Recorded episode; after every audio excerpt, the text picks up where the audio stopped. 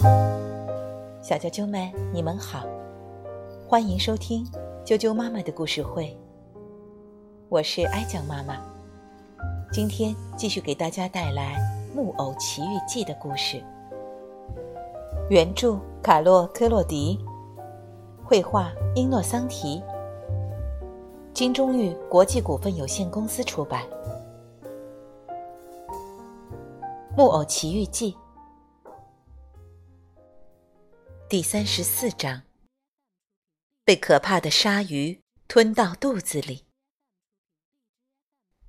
匹诺丘在水里待了快一个钟头的时候，他的买主觉得小驴一定已经淹死了，就开始拖回绳子。他拖啊拖，最后从水里面冒出来的。根本不是一头死驴，而是一个活木偶。这个可怜的人见到木偶，以为自己是在做梦，老半天说不上话来，呆呆的站在那里问：“嗯，那头小驴呢？它它怎么了？”哈哈，我我就是那头小驴！匹诺丘大笑着说：“啊，你别骗我！”骗你！我说的是实话。呃，可是你刚才还是一头小驴，怎么可能变成一个木偶？如果你解开我脚上的绳子的话，我就讲给你听。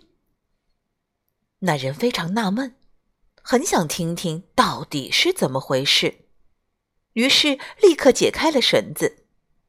匹诺丘看见自己自由了，开始讲起来。你可知道，我以前是个木偶，就像现在这样。我马上就要变成一个真正的男孩子了，但是因为我听了坏伙伴的话，从家里跑了出来。有一天，当我醒来的时候，发现自己变成了一头驴，还长了长长的耳朵，所以我被牵到市场上，卖给了一个马戏团的经理。他要让我成为著名演员，但是有一天晚上，在演出过程中，我在表演场上狠狠的跌了一跤，把腿弄瘸了。那个经理不想留着一只瘸驴，就把我送走卖掉了。结果你买下了我。啊，没错。现在我上哪里再去弄一张皮呢？我还没讲完。匹诺丘回答。你买下我以后，把我带到这个地方，要杀死我，把一根绳子拴到了我的脖子上，把我扔进了海里。可是你却没有想到，还有个仙女。呃，她她是谁？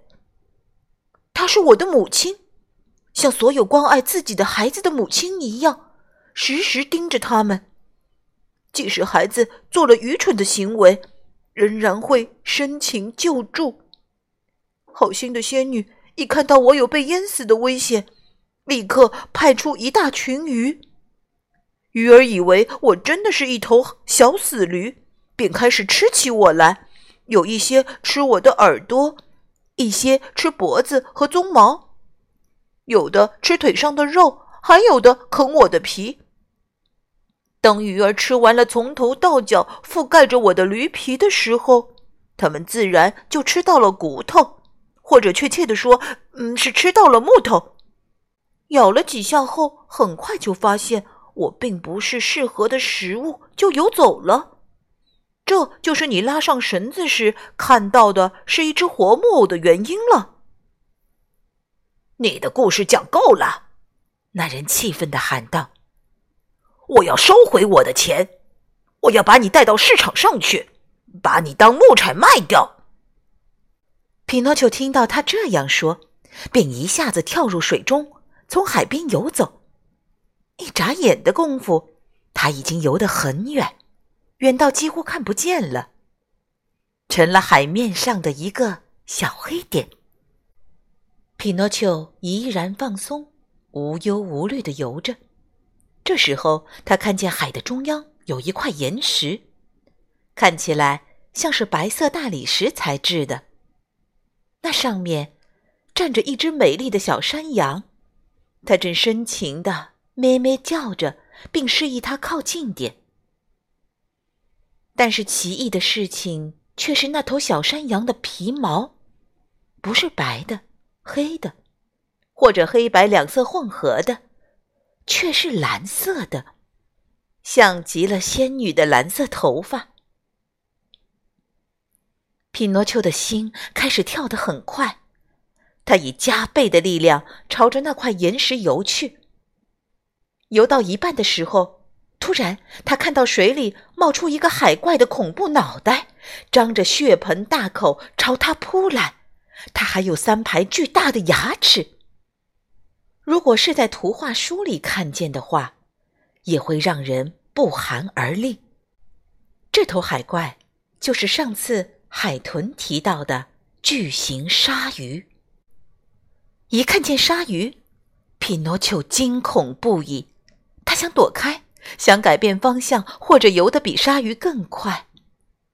但是鲨鱼张着大嘴朝他扑了过来。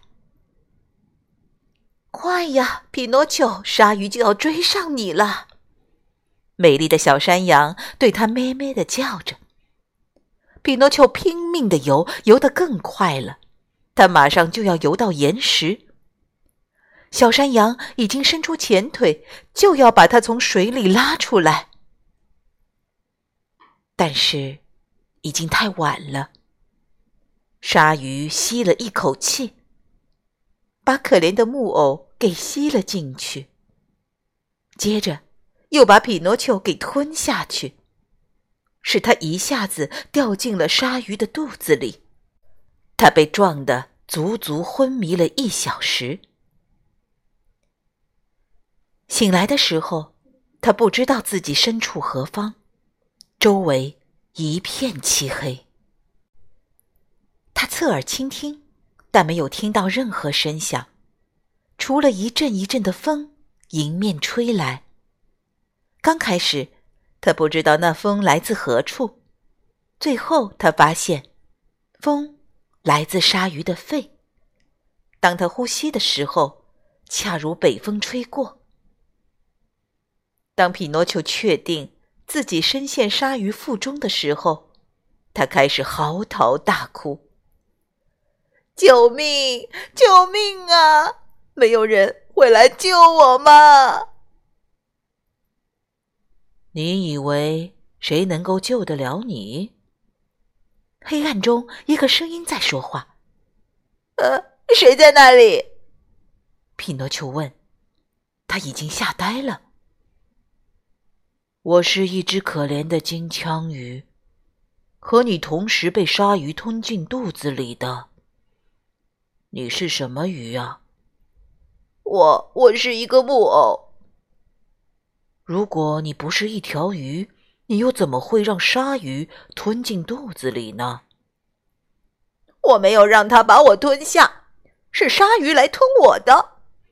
我们现在到底要怎么办呢？没办法，等着让鲨鱼消化掉我们吧。我可不想被消化掉！匹诺丘嚎叫着，又开始哭了起来。我要离开这里。我要逃跑！我也不想呀。金枪鱼又说：“身为一只鱼，死在水里都比死在油里更有尊严。”我不管，我一定要离开这里！匹诺丘大叫：“如果你能做到，那就快点逃吧。”当他们在黑暗中交谈的时候。匹诺丘觉得远处好像有灯火。远处的那那个微光是什么？他问。那有可能是一些不幸的同伴，像我们一样等着被消化。我要去找他。你觉得他会不会是呃某种老鱼？或许能够帮助我们一起逃脱。希望如此，亲爱的木偶。再见，金枪鱼。再见，木偶。祝你好运，小啾啾们。今天的故事就先讲到这儿。明天，请继续收听《木偶奇遇记》的第三十五章。明天见。